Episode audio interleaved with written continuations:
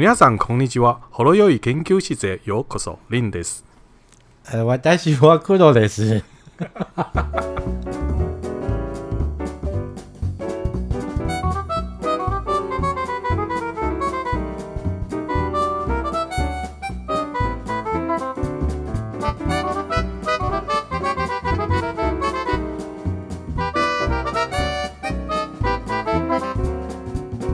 天是品饮时间哦。是，今天的开场非常的特别，对，我、哦、是用其他的语言。嗯那大家应该可以猜出来，我们今天要品饮的是什么样的嗯威士忌了吧？嗯，下一次我去找两只非洲的 狮子山共和国。呃，我们今天的品饮哈，其实是一个非常具有代表性的的一支威士忌。对，对对对，如果大家想到日威的话，嗯，不知道会想到先想到什么？对，如果你有想到什么特别的日威的话呢，欢迎现在在粉丝团跟我们互动一下。嗯，那我们今天要讲的是哪一支呢？我们要讲的是响哦，嗯这个很厉害。Hibiki。其实响的印象就是香甜、和谐、平衡嘛。对，对我来讲是这样子、啊。嗯，那它是三得利这个集团出的。说到三得利，我就来讲一下它的历史好了。嗯，三得利呢，它是鸟井信治郎。嗯哦，这个先生呢，他在一八九九年的时候先创办，那个时候创办的名字叫做鸟井商店，然后后来一直到一九二一年的时候呢，再创立一个名叫寿屋的公司，那到一九六一年，他就正式更名成为三得利。那三得利呢，它是一个用酒精性饮料为主要的销售主轴嘛，因为大家听到三得利都知道，对我所以它是卖芝麻米啊，对对，在台湾好像是 在台湾好像是卖芝麻米比较多啊。嗯。但在日本来讲，因为我在日本的时候有一个老师，嗯。有有请日文老师，那时候有一个日文老师，他曾经就是三得利的员工。哦。那我对三得利非常印象深刻是，他说他们有一个时间，一个下午会是他们的试饮日，嗯。因为日本人他们其实是也一直在求新求变，嗯。所以你会发现他一段时间会有新的调酒，那种酒精性饮料出来，嗯他们就会试饮。嗯。那以日本人的文化来讲呢，他们喝在白天的时候喝酒，他们会是一种非常开心的状况，嗯。就是说哦，我今天的工作我都不用管了，嗯一种很放松的状况。所以他觉得，诶，每一段时间就一个下午，大家都可以喝得醉醺醺，然后坐着下午五点的那个班车回家，他们觉得很开心。那那时候我也很羡慕有这样的生活，嗯因为你知道，在日本如果上班的话，基本上也看不到太阳。哦，看不到太阳的意思就是说，你出门的时候大概是五六点。嗯哼，他五六点走到车站，车站然后再搭车到公司，进公司九点，嗯，然后就一直工作，一直工作，一直工作出来的时候。天都黑了。，对，出来的时候天都黑了。有一次我记得哈，我回家的时候，那个看到窗外哈照进夕阳的时候，我有一种想哭的感觉，你知道？你这个状况在台湾也有这种行业是这样，就是夜班啊，就百货公司的柜姐。哦，真的吗？最近蛮多柜，姐，没有讲台南或高雄的，就他们好像也是，啊，你你可能就是进去之后，你根本也不知道你现在几点，出来的时候都已经天黑了，这样。真的啊，日本是这样嘛，所以他们喝酒，然后可以搭着还看得到太阳的电车回家，哦，是一个很开心的，嗯所以我就觉得好羡慕哦，竟然有这样子的工作。那三得利，嗯那三得利它就是卖酒精性饮料。那三得利的由来呢？因为它其实是因为寿屋时代，它有一个很有名，而且我个人认为它是一个日本非常代表性的一支酒，它是一个红酒，叫赤玉。嗯那以日本人来讲哦，你只要讲到日本红酒，他们大部分第一印象都是赤玉。嗯，赤玉哈，大家不知道有没有看过酒标，是一个中间有一个红色的，就是有点像日本国旗这样子嘛。那个就是太阳的意思。三得利的创办人是鸟井先生，对对，头利。嗯那鸟井先生呢，他的日文叫头利，那赤玉就是太阳，太阳就是英文就是 sun，所以 sun 头利嗯就叫，所以台湾就是三得利这样子。嗯哦，这是一个比较公认的一个说法。对对对对。一九二三年的时候呢，那个时候上次有讲过，就是竹鹤生肖有跟他合作一段时间嘛，对，然后他就进来，但是两个人一进来之后，很快就我记得很快就就分手了。就拆伙了，对。对对对，因为竹鹤正孝他是希望比较贴近苏格兰做正统法。的，苏格兰会是，对对对，然后但是鸟井他希望说做那种本家日本人喜欢的，用日本个性的，的确啦，这个也体现在他们想的这个，大部分他们的威士忌都是这样子的，对，就符合日本人味觉的这种威士忌。嗯。那我们这次讲的这支酒呢，它其实是一九八九年公司成立九十年之后的一个纪念酒。那为什么叫响呢？我是听听说哈，当时在调制的时候，那个调酒师喝下去的时候，脑中响起就是勃拉姆斯的第一交响曲的第四乐章，对对对，所以叫他响。嗯，哦，这个是这支酒的一个小故事，这样子。应该是说这个人，因为我们我们今天喝了两瓶哈，两瓶一支是响十七年，嗯，那另外一支是叫做响 Masters Select，嗯哼，这个是无年份的。那当然比较早出来，刚才伯恩介绍的是这个想十七年的故事啊，它是在想系列里面最早出来的酒款。嗯、那这支酒呢，它一开始出来的时候，它没有标示年份，嗯，它只有在背标的时候写了一个说，哎，我们这个酒用了二十二年以上的各式样的，就用日文写了，但是它是标五年份，对，它前面是五年份，它就写一个 hibiki 这样、嗯、一个响这样子而已。然后到后来，他才大概出了两三版以后才定调，嗯、变成享十七年。嗯，那十七年之后大受好评，以后又出了二十一年跟三十年。嗯嗯嗯，然后最后再出了十二年。嗯，那响系，然后当然还有那个目前呢、啊，有一些你可能在可以在拍卖上面看到有享三十五年这种东西，嗯、可那个是很数量极少，而且是天价，那我们就不谈。嗯对啊，所以就是说，基本上想有年份的大概就是这，就是十二、十七、二十一跟三十。那实际上十二跟十七都已经停产了。嗯，那他们就是用了后面继任的三得利的首席调酒师起。他们第一个调酒师叫做佐治孝一，应该是说鸟井信治郎这个人，他好像我不确定他是没有小孩还是怎么样。嗯，这个佐治孝一好像是认养。哦，嘿，可是他后来继承了三，就是继承了那个三得利社长的这个位置。嗯，然后他那时候是首席调酒师。嗯，那个时候，呃，三得利家族就是从那个鸟井信之郎接下来。嗯，他下面有一个小孩叫佐治敬山。嗯，哎，这佐治敬三应该是养子。就我所知，好像是杨，印象中是杨子。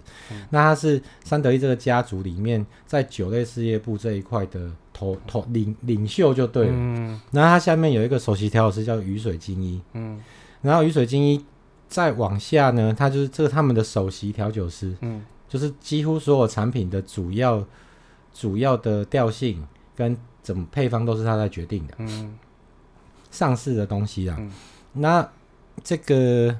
雨水精一是一个，他好像也有获选威士忌名人堂。嗯、那他他之前我看过，对他印象最深的一个访问是，一个报道是说，他接受访问的时候，他说，身为一个调酒师啊，嗯、他必须随时保持他敏锐的嗅觉跟味觉。嗯，所以呢，他从不抽烟。嗯，然后他每天永远吃一样的东西，就是说。说他在这个当首席调酒师的这，比如说三十年或四十年之间，嗯、他每天要上班的时候，一定是一定要吃中餐嘛。对，他中餐永远都是同一间食堂做的同一个东西。对，豆皮天妇罗拉面。哦，就是他四十年从不间断，就是他永远中餐都是吃那个东西。所以他每天中餐都吃炸的。要是我，我就翻脸了，有没有？然后他说，哎，这样子可以保持自己的感官是很纯粹的。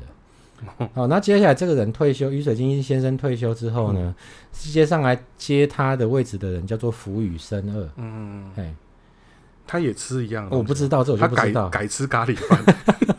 然后我们现在市面上看得到这些所有的无年份的响，嗯，大概就是福雨生二先生去去调制去去调制出来的，他决定整个主要的风格调性。对对对对对。然后，那我们接下来就可以知道。福羽伸二先生后面的那一个，嗯，下一个调酒师，我猜应该是古店任三郎，因为一二三嘛。不过，不过现任的调酒师最早是什么时候？现任的调酒师是什么时候接这个位置？大致时间？呃，他大概是二零一五年，二零一五年，所以其实想开始得奖的时候，他还没有进来。对对，他还不是，他还不是现在的调酒师。那不过我们刚才讲到了几个人嘛，佐治金山，嗯、然后讲到了雨水精一跟福雨生的，其实这跟想都没有关系。然后想那时候的创作者是一个叫做道富孝一的人，啊，还是一，就就就是那一个听着布拉姆斯，对对对。对对。然后因为这个，当这个酒成功之后，哈，嗯，就是会有各种各样的故事跟传说嘛。哦，这个酒当初是为什么去？怎么怎么发想出来的？嗯，然后这个瓶子的设计，嗯，哦，瓶身的设计有什么含义？嗯，哦，那这个酒标上面的书法又是日本的哪一个书法大师写的？嗯，就他们会把日本人很擅长用这一种行销堆叠的方式，嗯，给他一个故事，对对，在在在在火上加油一把，让这个东西更火红，这样子。嗯，对啊，然后所以那时候我在喝这支酒的时候，我看了这个故事，我就有听了那个。我就在 YouTube 上面打布拉姆斯第一号交响曲第四乐章，我我也听了，然后我就倒了二十分钟，我倒了一杯，嗯，然后我就开始就我就按 Play，然后它就开始交响乐就开始播嘛，然后我大概听到我我印象很深，我听到第五十六秒就把它关掉，然后就开始听初音未来，我就好开心这样。对啊，我们先边喝边聊我们先先喝这个享十七年四十三趴，这支酒现在。价格很贵，那它的评价还蛮好的。它我那个一打开那个味道就是很开心的味道。对啊。我们上一集哈有讲，我不小心都会倒太多。嗯。这个想我也很想要倒太多。对啊，这个现在超贵的。我那时候第一支买的时候哈，买第一支，我想十七年，我总共买了四瓶。哇，这是最后一瓶。这个就是很调和的，对对对对，日本人个性的感觉。一闻下去，一闻到那味道，就觉得世界和平了。对，细腻典雅这样。对对对。而且它是，其实你知道，在不管是在台湾还是在国外哈，大部分的调和式威士忌，嗯，出上市之后，嗯，通常价格通常只会往下跌，不会往上涨。几乎百分之九十九十八以上的调和式威士忌出来的时候，哦，这个不管是几年的，哦，讲的会最高专坡，可是卖价就是会越来越差，越来越差，消不掉。对，他想算是一个比较逆势看涨的的的品牌。你有想过，就是红酒的话，你如果去家乐福啊，看那个红酒，有一些有一些尤其比较大品牌，他们会让我们把得奖。用一个小小小的贴纸这样贴一排这样子，对，他说哦一呃二零一五年一六一七一八一九这样贴，对，那想的话大概整个瓶身都会被贴，对啊对啊，尤其是二十一年那个那个根本贴到你看不到标签，可以可以贴到你看不到标签的状况，然后非常，哎这一支的感觉真的还真的非常的好，嗯，就是。呃，你很难去说出什么缺点，因为你记得之前品酒品饮记录的话，如果是品饮的话，嗯，我都会跟你说，欸、我说不出来它哪里好，但是还有一个我很讨厌的味道，但是这一支就没有。我觉得日本人在做威士忌哈，都相对感觉很细腻。然后等一下你，我们尽量好和平哦。我 我很都不用讲什么坏话，我很害怕，我很害怕我等下会忘记。可是我觉得还是等下再问。好，就我们今天喝完这两支呢。你就可以跟你讲一个，我觉得它跟苏格兰威士忌调和式的威士忌最大的不同。那如果大家觉得说现在这个东西价值很贵，价格太高买不下手的话，可是又很想试试看，想十七到底是什么味道的话，我的建议是，你可以去找看看有没有那个样品酒。哦，就是相对入手就比较。现在现在想去他们的那个去去去蒸馏所是买得到样酒的吗？还是外面就买得到？外面就买得到了，哦、样酒，你可以想是怎样想，就是，诶、欸，因为最近国门开放嘛，对，哦，哦，对，为了苏朗姆苏丁哦，嗯、我们现在是在日本录音，哇，全诶、欸，打开 YouTube，每一个 YouTuber 都在日本呢，对啊，可是他们是为了一个点阅率，这个商业的，对对对，所以各位听众，我们现在正在日本，磕着响。那个就是我有国门开了嘛，那、嗯、很多朋友，尤其是今年的十二月三十一号之前，嗯、如果说有刚好在海外的朋友，嗯、哦，我记得最后就是你们之前可能因为疫情的关系没办法回来，嗯、那你可能被除籍，嗯、但是我记得哈，十二月三十一号进来重新办户籍的话，它有一些优惠啊，你们就自己去跟你们所属的那个。户政稍微联络一下，了解一下。那我身边很多朋友现在在日本工作，现在在美国工作，那他们也因为这样的事情，他们就回来。嗯、那在日本工作的朋友回来都问我说：“哎、欸，因为他知道我有在喝酒嘛，说哎。嗯欸我帮你带支响好不好？啊，你帮我补助一些我的旅费，这样子。就是说我我要说的意思是，响其实它的名字名声已经大到说，连不喝酒的人都知道这一支是有利可图的东西。哦、对啊，对啊，对，事实上真的是被有点被炒作的感觉。对，不过他他真的也是开创了一个先河啦，不管是他的这个瓶子的设计啊，嗯，还是说他他的就是。这种诶，日文，因为毛笔字在日本也是一种好像国书道诶国国宝一样的一个艺一个艺术嘛。嗯，不管是它这种传标准版的，嗯，就是以一个很简单的想，嗯，去写在这个这个盒子，这个纸还蛮特别的。嗯，哎，就是日本那边，它应该是日本和式造纸的。对对对，月前和纸。嗯。不管是这一种啊，还是像这种哗众取宠的，但是它看起来像贴纸，非常漂亮。没有，这这个应该是印刷上去的哦。哦，真的。而且你要考虑一下它这个，因为它有一道一道，对，它有两层呢。对啊，它不是只有一，不是单纯印上去。你看它这个响的瓶子有很多个切面嘛？对，它有二十四个切面。嗯，它代表它代表二十四节气嘛？哎，对，二十四个节气。真的吗？我乱讲的。代表一天有二十四个小时。哦，嘿。所以你看它这个，我们会把这个酒这个 Master Select 哈贴在那个粉丝专业上面。然后你看它在它那个印刷可以印在那个，因为它前面有零有零线嘛，嗯，它可以印的这么漂亮，我觉得真的是很不容易。然后你看这边有写，真的哎，对啊。讲到二十四节气，我一定要问你一下，哎，你你说，比如说今年的十一月七号，嗯，是二十四节气里面的立冬。嗯，嘿，像前天是霜降，二呃十一月七号，国历十一月七号是立冬。嗯，请问你在日本旅居的时候，嗯，你们会说啊，今天立冬啊，我们去吃姜母鸭这样吗？会，真的吗？啊，就台湾人呐。哦，好吧，所以日本其实对节气这件事情并不重视嘛。他们就是会办一些活动啊，例如说，呃，其实都是很重阳就是去爬富士山的。呃，我们看月亮那是什么中秋？对，我、哦、中秋他们就办了一个类似中，就是一个活动，而且也是让大家出去，然后，然后呃做一些造景，这样让大家去逛这样子，不是像我们这样就去吃烤肉，没有。但是中秋的时候，全台湾人在日本的台湾人应该每一个都在日本的烤肉吃到饱，在那我觉得那很好啊，不要自己弄，好麻烦。没有日本你也没办法自己弄啊。哦，你在外面会被检举，会被抓呢。哦，对啊，你没有没有许可，所以他们去，比如说他们去，我们看那些日剧或者是动画里面，然后、就是一群人去公园里面铺一个地毯赏樱那种，他们可能就是带一些做好的料理去那边吃而已。对对，你他们不会在那边，对你烤你烤肉就很麻烦啦。你你烤肉可能就是会有一些不必要的，例如说。那个巡巡巡逻的警察就会来一直问东问西呀，因为他也怕你东西丢了就走了，然后烧起来怎么办呢？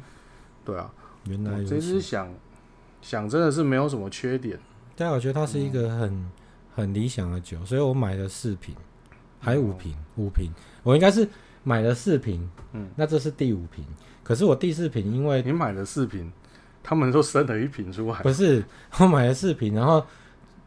他就前面三瓶都喝光，啊，第四瓶就是看那个价钱一直涨，我都舍不得喝。嗯，然后后来本来想说，那我找个好时间把它开起来。嗯，结果那前几年吧，嗯、我们有一个社员他发生意外嘛，嗯、我就把那个酒拿出来就是义卖，嗯，就卖掉了，嗯、所以我就没得喝。嗯、那我就很悲伤，我就说，嗯、哦，我我的最后一瓶。嗯、虽然说助人是帮助人家很快乐嘛，你，你知道那那一天，嗯、你跟我一起拿钱去给那个社员。对对对。他从楼上下来，从他家楼上下来，那我们就把我们社团大家乐捐的钱，我记得你贴就是你你补足了，到最后是拿了好像是两万五给他，反正就是最后的零头就是我补。对对对对，绝对不是那种几十块哦，绝对不是哦，一定是四位数的哦。对对对对。然后他下来的时候，我把那个钱拿给他的时候，他就一副很腼腆，然后不好意思的样子。然后我我那时候拍拍他的肩膀，可是我那时候讲不出话来，哎呀。没有啊，你现在应该也讲不出。不会啦，没有，因为他把那些钱都拿去给 Pecola 了。你你觉得你你可以说什么？这是浪费哦。没有，后来他也很开心的跟他说，我现在是长期会员了。就后来第四瓶就给他了我就觉得这样不行啊。那我一个好朋友叫小戴，嗯，他很早期那时候还在他他在懂带懂，对，对对，那时候我有带他去买，嗯、然后他买在四千五。哦，那也是很早期就买。对对对，他买了四千五，然后后来我就找到一支尼卡的酒，嗯、哼因为他有在收集尼卡的鱼式的全系列。嗯、然后后来我拿到那支尼卡之后呢，我就 拿去他的工厂，然后我就说：“那、啊、这瓶这瓶不知道第二版还第一版，他那时候不是写鱼式十二年哦，嗯、他是写哈凯斗英文哈凯斗十二，然后我就说这个你现在买不到，这个现在很贵。”哎，我放在这里，啊，你想十七我就拿走，然后我就拿回来，嗯，拿回来我就觉得我我不要再遇到第二个社员发生事情，我就赶快先把它开来喝掉，所以这是我的第五瓶酒。它真的好香哦，真的好喝，真的真的。不过现在这个价格有已经贵了。对啊对啊，就是因为停也没有了嘛，现在。对对对对对，现在停产了。然后还有一个要特别讲的，就是说哈，因为日本人他们在他们在他们的机场他们会卖这种。像你现在看到这个，另外这个五年本，他们会卖一些这种上面是彩色印刷的响。早期响时期也有彩色印刷的版本，嗯，就是你一定要在免税通路才买得到，嗯。那那时候我们大家就会很怀疑说，诶，这个东西到底跟这种传统的上面写一个书书道的响字的这种版本内容物到底，它也是二十四道吗？对，他也是二十四。我来算算看，你先讲，我来算。他 他也是它，我们在想说，这个响十七年的一般版跟花鸟版会不会有所不同？所以我们就很好奇这件事情。后来我就跟台南一个烧烤店的老板，他从日本回来，那时候我好像喝到第二瓶还是第三瓶吧，嗯、我就说、啊、那他就从日本回来要烧烤店要营业的时候，嗯、说哎阿黑，我买了一瓶这个花鸟版的响十七年。嗯那、啊、这个到底跟普通版的味道一不一样？嗯，你说那我这边有普通版的啊，那、嗯、我就带去你店里面开啊，嗯，那、啊、你也把你那瓶带来开啊，嗯，然后我们喝一一一喝就知道一不一样嘛。嗯、然后他店里面请了一个店员，嗯，就老板跟店员在负责那个烧烤摊，嗯哼，我们就挑礼拜一他那一天刚好客人最少的时候，嗯、我们为了要确定这个实验的公正性，嗯，我们就准备了四个一样的杯子，嗯，一个人两个，嗯。然后呢，我们就有一瓶一般版的响十七，嗯，一个花鸟版的响十七，我们把就把这两瓶酒放到烧烤吧吧台的后面，然后再烤一烤。我跟老板坐在吧台这里，哦，盲饮。对，然后那个店员就躲在后面帮我们倒，嗯，就两个人，一个人倒两杯嘛，嗯，一杯是一般版，一杯是花鸟版，嗯，然后拿出来让我们喝，嗯。那我们喝起来，结果是一样的啊，所以喝起来是一模一样的。你是说现在我们眼前的两支是一样的？没有，你现在这个是五年份的哦。对，他那个时候有出一个花鸟版的十十七年这样子哦。对，所以就是说，从这边可以，因为有时候我们会担心嘛，就是说，像以前在年轻还有在抽烟的时候，都会觉得说，哎，你在国外买的日本香烟。会比较好，会比较好，抽起来比较香。嗯，那这个观念也会影响我们嘛？因为你你在酒厂装瓶的那个产品线装瓶的时候，它会，因为你从瓶子就可以很明显的区别出来，因为出货管道不同，它一定会分开。他说：“那我那这个日本人都习惯把好东西留给自己，那会有没有可能说他们放在免税通路的只是一个金玉其外败絮其内的东西？就实际上是没有的。不过我想哦，他。他敢用响这个名名号，应该不敢乱装。对对对对对，对啊，所以他的品质一直都很很优秀、很稳定。对对对，他从零三年开始就一直拿奖，一直拿奖。对对，他就一直拿奖。他有没有断过啊？就是中间一年或什么？有有有，不过我记得在那个 WWA 哈，就是那个他从第一届就拿奖。哎，World World Whisky Award 这个。尤其是二十一年，嗯，他好像还有五连霸还是六连霸过，就是每一次出来世界最佳调和威士忌 都是抢二十一年。但是我记得你曾经有说过，他其实是有一些战略考量。对啊，他他有他有推出，就是说我不会，我不会拿出我的头牌出去打。对对对，因为他头牌其实他想三十年有拿过，好像二零零四、二零零五的时候拿过一次，他觉得 哦那一次就好了，那我就派我的二军出去这样子。你知道以前那些运动选手，他如果说破世界纪录是会有国王奖金的哦。然后他们的那个世界纪录，尤其是一些你大概可以控制的，我、哦、就不要讲是什么，留有余力这样。对对对，你可以留有余力的那一种，你会发现他们每年破纪录，每年都是差那么一点点，差那么一点点，然后就一直拿，一直拿奖金，对，一直拿奖金，他就是像这种感觉。我我我有一个姐姐，就是我亲生姐姐，她现在德国，嗯。嗯我希望她不要听我们节目。他他你说辣椒膏那一位吗？对对对，他他的外语能力很好。那时候他在足科的时候也是这样啊。他们就说你们你们去考那个英检，嗯哦，你们考过你们考过考过的话，嗯，公司帮你出考英检的费用，嗯，然后还帮你加薪，哦，啊，他是成大外文研究所毕业的啊。哦，那一定。然后他就从他好像从三级开始考。真是个聪明人，真是聪明聪明。对啊，大概是这样子。好啊，好，那想时期这么贵重，我们就先试饮完，嗯。我们等一下在节目结束再喝这样。好，接下来这个花鸟风月，嗯，我一直继承风花雪月。好，我们来试试看啊。它这个，它我们的这一瓶这个哈叫做玉锁车纹，你知道这个东西吗？不知道哎、欸，就是它上面画了车轮，嗯，然后画了一些花，嗯，好像就是在在日本上面，这是一个代表吉祥跟财富哦。玉那个我们比较粗俗一点，我们都是拜那个惠比寿 那个神，就觉得哦，这个就是财神这样子。哦，这一支的话哦，就比起刚刚那个十七年哦，嗯，酒精感就比较明显一点了。嗯哼，毕竟是无年份嘛。对，但是早期十七年是无年份啊，所以你也没有办法知道它里面。他那时候原酒过多，都用二十二年以上去调。现在原酒不足了。对啊，不过在二零二三年哦，是一个对三得利来说是一个很重要的年份，因为它的第一间麦芽蒸馏所三期是一九二三年创立的，然后对它是百年，然后它是日本第一间有百年，它就会成为日本第一间。有百年历史的酒厂，嗯，嘿，然后第二是它的第二间蒸馏所白州，嗯，它是在一九七三年的时候成立的，嗯，所以它在二零二三年的时候，它也满五十年，哦，所以这这个一个一个酒厂一百年，一个酒厂五十年，这个对他们说是一件很重很重要的事情，呃，到时候他又会推出一些高价品来收割大家的荷包。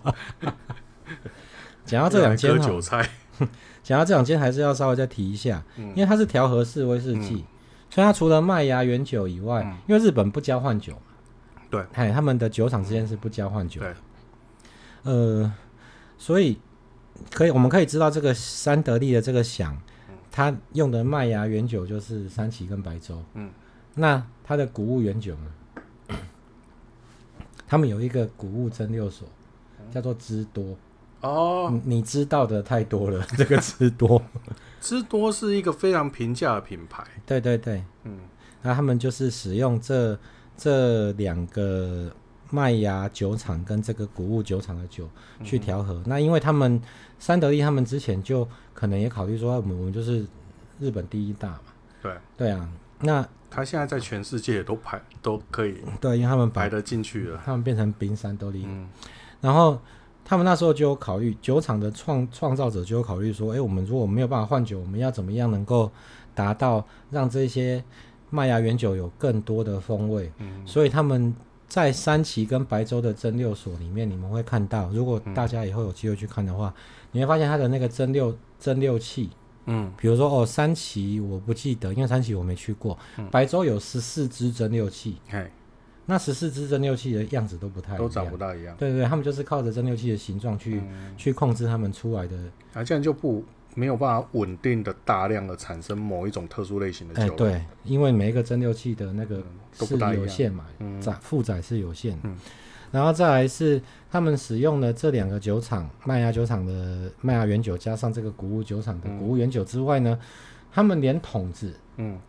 木桶，他们的橡木桶，嗯，他们都有专门的工厂，嗯，就他们自己有一个工厂叫做晋江制桶所。哦哦，有听说。晋江制桶所，他们就是负责提供这三个酒厂所需要的橡木桶，嗯，所以大家喝到这些东西，就是由这四个工厂协力生产出来的东西。那都是属于他们同一个集团里面。对对对，好，所以你比较喜欢哪一个？当然是十七年。哦，因为没办法，无年份就是对它酒精感比较重一点。对，而且它还是比较设计上还是比较有限。那如果大家觉得无年份不好，不要找我们哈，找那个福宇生和先生，可以写信跟他讨论一下，跟他反映一下。对啊。不过这个这个无年份的版本哦，我觉得应该是要先给我们喝无年份的，嗯，然后再喝十七，嗯，这十七就会感觉更好喝。哦。对，嗯，那不然你这杯喝完，等下可以再倒一下十七喝看看。因为它开始有一点苦味啦，它后面上来就有苦味，嗯、它就比较没有那么和谐，它有一点比较偏了，嗯。嗯，不过还是很好喝的酒，对，很好喝啊。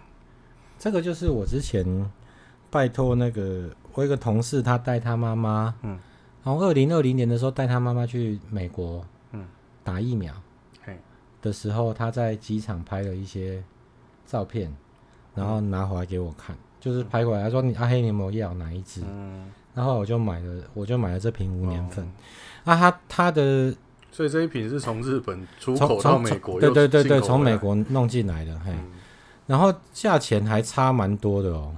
你说差蛮多，是贵蛮多，便宜蛮多。就是它有一个，它一样嘛，就是像我讲的，这个是这种上面有很多漂亮的印刷花纹、嗯、彩色花纹的，这个是免税机场的版本。嗯嗯、那它有另外一个版本是跟那个一样，它就是用一张盒子，它上面写响，然后写 Master Select 啊。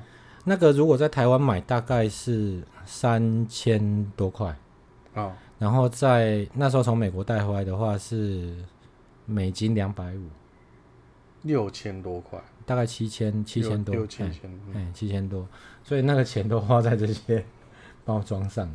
不过真的是很漂亮啊，所以在台湾买比较便宜。对，你可以买一般版的，嗯，那喝起来味道不知道是不是一样？哎，可以，我这我再我再买一支，然后我们然后我们来对照一下，对照一下，对对。这个喝威士忌有趣的地方。这个瓶子哦，如果就算你喝完拿来当当装水的瓶子也，也也很不错。嗯，装其他的威士忌，然后就跟人家讲，嗯、欸，不要啦，你不要做这种事。不是不是，我是说有一些人不是都会用很漂亮的水晶头的那种对啊瓶子来当威士忌的，对啊，这样来装也很漂亮。把它的那个商标拿掉了，嗯，它那个月前盒子很难很难弄下来，No 你用那个去胶去胶去胶液嘿去、嗯、去弄它还是弄不起来。然后再讲一下这个瓶子哈，它总共有，它总共有四种瓶子。嗯，第一种就是我们现在看到这个二十四个切面的。嗯哼。然后第二个是早期，早期的响二十一年哈，它是二十一个切面。嗯，哦，因为二十一年，它是二十一年，它不过只出了两版之后，他就觉得那个嫌不小管，他就把它。换回这个二十四切面的，嗯、哼那还有另外一个版本是，那应该是三个版本而已啦。嗯，另外一个版本是想三十年，它有三十个切，对，它有三十个切面，代表三十年。我们期待它出四十五年。啊，然后想，呃、欸，像我不知道你对这个水晶，嗯，哦，什么施华洛世奇啦，嗯，这种这种水晶的制造商有没有什么了解？嗯，嗯就是在。国外如果以威士忌来讲哦，嗯、他们的水晶通常会用两个牌子，嗯、哼。一个是叫做巴卡拉，嗯，嘿，巴卡拉水晶，他们会用这个杯子去做威士忌的杯子，嗯哼，然后另外一个叫做莱利，嗯，嘿，法国的一个厂商，这个莱利就有听过，嘿，莱利是麦卡伦，麦卡伦的高高非常高单价的酒，嗯、或是它的杯子就是用莱利水晶去做的，嗯、那。日本的话，他们当然不还是崇尚自己的国货嘛，嗯、所以想三十年的瓶子是它是真正的水晶瓶。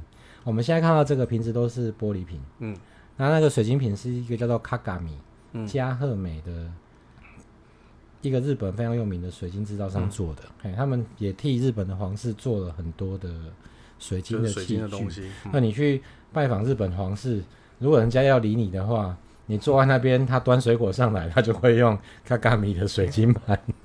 那后来他的无年份出的太多了啦，还有很多很奇奇怪怪的一个版本，各式各样的版本，什么 Blenders Choice 啊，嗯、然后巴拉巴拉巴拉巴拉。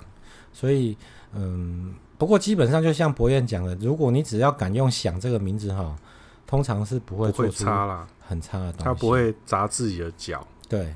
不过想真的是被炒的蛮，价格真的被炒高了啦。所以后来就是很多的很多的东西都舍不得买。像我这次要去日本啊，嗯，我就很希望可以买到享二十一年。嗯，他在那个日本那边的免税机场的售价大概就是五万块的日币，因为现在日币又跌价。那你要抽得到啊？没有，抽的话是抽享三十哦，哎，享三十白粥二十五，三七二十五是同一个 label，嗯，然后下以下的就是白粥直接买，白粥十八、三七十八跟享二十一是可以直接买，如果有有现货在那边展示的话，如果有买到的话，我一定会开。那我一个我们再做一集，好，因为哈，我觉得那个我之前有喝过享二十一，就是在我说的那个烧烤吧那边喝过，哎，喝过单杯之后我才去买，嗯，然后那时候去，等一下那个是在某个就赤坎楼附近的哦，那知道的四个字的，对对对对对，然后说真的，如果说像我现在喝过的威士忌，可能两千多种，嗯，呃。我印象最深哦，你如果在闻香这个方面，嗯，你拿酒杯起来闻，闻香这个方面最那个香气最华丽，嗯，最繁复、最复杂，嗯，哎，然后层次很多，嗯，就是我喝过这所有的威士忌里面，想二十一应该是第一名。我现在也觉得响十七算是印象记忆点非常有的，对，一个蚊香。所以你回去要记得求神拜佛这样啊，嘿，买赶快要买回来这样，因为那个真的很划算啊，五万日币，你现在台湾不太可能。对啊，台湾那个、欸、现在日本什么东西都都变超便宜的，啊、你不一定买得起台湾的房子，但是也许你买得起日本的房子。听说现在日本出去玩，日本的东西也开始在涨价了。哦，对啊，我听说苹果那个。免税店也没办法退，现在好像不能退税。听你说苹果，我才要跟你讲说，哎、欸，我我这次去我还要住在那个山梨县，啊啊啊山梨石河那边。那山梨那边什么很有名，就是麝香葡萄。然后田宝还真的找了一个果园，嗯、说离我们住的地方开车只要二十分钟。嗯、他说我们就去买买个，那他那个葡萄很可怕哦，一公斤，嗯，一一串大概就是一公斤重。嗯，它都很大颗，那种绿色的麝香葡萄。嗯，他说我们就买个三四串，然后每天吃一串这样。然后你现在是可以可以是产季吗？他说到十月底。哦，所以你刚好是搭上那个尾巴。对对对，我说我们去的话就就说阿弟，你这边库存都便宜卖。不过好像那个水果那一类东西是不可以带回来的。不行，对，有种子的东西啊。可是那没有籽啊。可是我不能讲，你你不能你不能那个啊，你不能你不能跟他说这个没有籽啊。讲到这个哦，欸、说到这个哦，因为我先讲，你先讲。我我我爸妈都退休了嘛，嗯，但退休的退休老人很喜欢做一件事情，就是找一块空地种东西啊。然后我们种现在种很多水果，你有吃到啊？对对对。对，那他们那个种那个水果，后来发现他说哈，你其实如果说你东一个东西觉得很好吃，例如说我觉得这橘子很好吃，然后把它籽留下来，嗯，拿去种。你是种不出那个东西的。对，理论上应该是，应该是可以，对不对？理论上应该是说，例如说，哦，我知道这个很好，因为你你想想看，那个那个生物的演化不就这样吗？我这个东西很好吃，所以我我我，所以有动物会来吃我的果，然后呢，它吃了之后拉出来之后，它才能够繁衍嘛。对，就后来发现不是这样，哎，现在现在很多就是你去拿那个籽去种，哦，是种不出一模一样的东西，因为它中间经过很多次的改造啊，可能接枝啊，用很多东西，它你才能够吃到那个。嗯，所以哦，人家。我我以前小时候会把那个觉得很好吃西瓜的籽留下来，嗯、原来那都假的，没有办法长出来。我小时候吃西瓜都不、嗯、不不把那个籽吐掉，因为觉得很麻烦，很多嘛。吞下去吗？我吞下去，我妈就会恐吓我说：“啊，你肚子会长一个西瓜树出来。”我就很害怕，怎么办？怎么办？我今天吃了两颗，就后来去看啊，西瓜是它不是树诶，它是藤蔓啊，然后长在田野里面，不是伊藤润二漫画吗？从你的脸上长出来之类的，好可怕。好，我们 讲个讲个笑话做今天结尾。我们不能让博彦呢，因为觉得说啊太长，我们再分两集。哎，这样一讲也讲很久哎。哎，因为我就要去日本嘛，本来就想，哎，那可不可以带那个麝香葡萄回来啊？还是说带那个猫？因为我有养猫嘛，对，带那个猫猫吃的那个罐头。就后来发现是不行的。嗯，哎，就是里面有那个肉类，你就不可以带。哦，那那让我想到我我台北的那个结拜小弟，嗯，他有一次去香港玩，嗯，然后他去香港，他要他要从香港市区要进启德机场的时候，他就很贴心的问我说：“哎，二哥，你有没有想要吃什么？我在香港，我可以买回来给你。”嗯，我说不用啦，你平安回来最重要，这样无功不受禄嘛。然后后来他回到台湾的时候，我才听他讲一个事情，一个故事，就是说他也问了他太太，嗯，他太太跟他女儿说：“你们想要吃什么？”嗯。然后他太太跟女儿就说：“嗯，香港有一个很有名的叫做雍记，嗯，雍记飞天烧鹅，嗯，我是听说这个烧鹅就类似飞天，类似烤鸭那种东西。然后这雍记飞天烧鹅听说很好吃，嗯，你可以买买一份回来让我们吃看看嘛。然后他说哪有什么问题？他就雍记买了一份飞天烧鹅，嗯，六百块港币，哇啊，那个是买一整只吗？对对，一整只。然后他说他好像是一。”它是片肉的，呃，切好的，就是有点类似我们的烤鸭这样，就是它可能会会会。一整只弄在一个大盘子，然后都片好。对对对，它它好像是片半只，然后留半只完整的，呃，就是鹅从中间剖一半，从头到尾剖一半，不是从肚子剖一半，从头到尾剖一半，然后一半是片肉，嗯。一半是整只的，嗯，让你回去自己切嘛，然后它附了四种。酱料，嗯，就是让你可以沾着四种不同的酱料去吃那个鹅肉的味道，嗯、然后他就很高兴，他就从启德坐飞机回台北，然后回到台北的时候呢，就被海关人员拦下来。什么？他说：“啊，那个先生，不好意思，因为最近香港发生禽流感的事件，所以呢，这个我们没有办法让你带过海关。”然后他说：“那所以现在要怎么样？”他说：“你看你是要丢掉还是要当场吃？当场吃。那他朋友就很气愤嘛，因为他就觉得说，哎、欸，之前他去好像带别的东西回来也没有这么没事，然后就这次就回来这个鹅就发生事情，嗯，然后他就他就很愤怒，然后就口不择言，你叫我当场吃，在这边我连桌子都没有，你要我怎么吃？”然后海关人员就打个电话，然后后面就两个替代役搬了一个折叠桌，还 一个拿折叠桌，一个拿板凳。然后先生，你可以坐在这里吃。然后他很生气，他就把整只鹅丢掉，然后回去还被他老婆：“那、啊、你不是说带带烧鹅花给我吃，你又骗我这样。”对。所以哈，各位如果现在就是开放天空可以出国的时候，对对对，要记得回来的时候有一些东西是不能是不能带的。然后再友善提醒一下，就是酒的话哈，台湾这边的话是一个人可以有一公升的免税额度，嗯，然后你最多可以买到五公升，对，那其余的四公升呢会被抽营业税跟酒税。如果你再怎么抽也很难超过那个，对，很难超过两千块。对，那这是非常划算的哦。就不过大家可能自己要记一下，就是说不要把海关的人员当笨蛋。嗯，比如说你不要去买一只想三十年回来，嗯、然后海关人员说啊，你这个多少钱买的？啊，这是 B 七千块，你会面临很严重的下场。那这样会怎么样吗？就是他会觉得你在骗他啊，然后他就会去，你的行李就准备被压出来，他就会去查。现在想三十在国内大概。有网络报价店家是多少钱？欸、那很可怕、啊。他会以那个钱去跟你课税。对，那不所以要注意的就是说，因为我们是烈酒频道嘛，我们就不讲那些清酒，嗯、因为清酒更贵哦。清酒是农产品，品，对对对对对。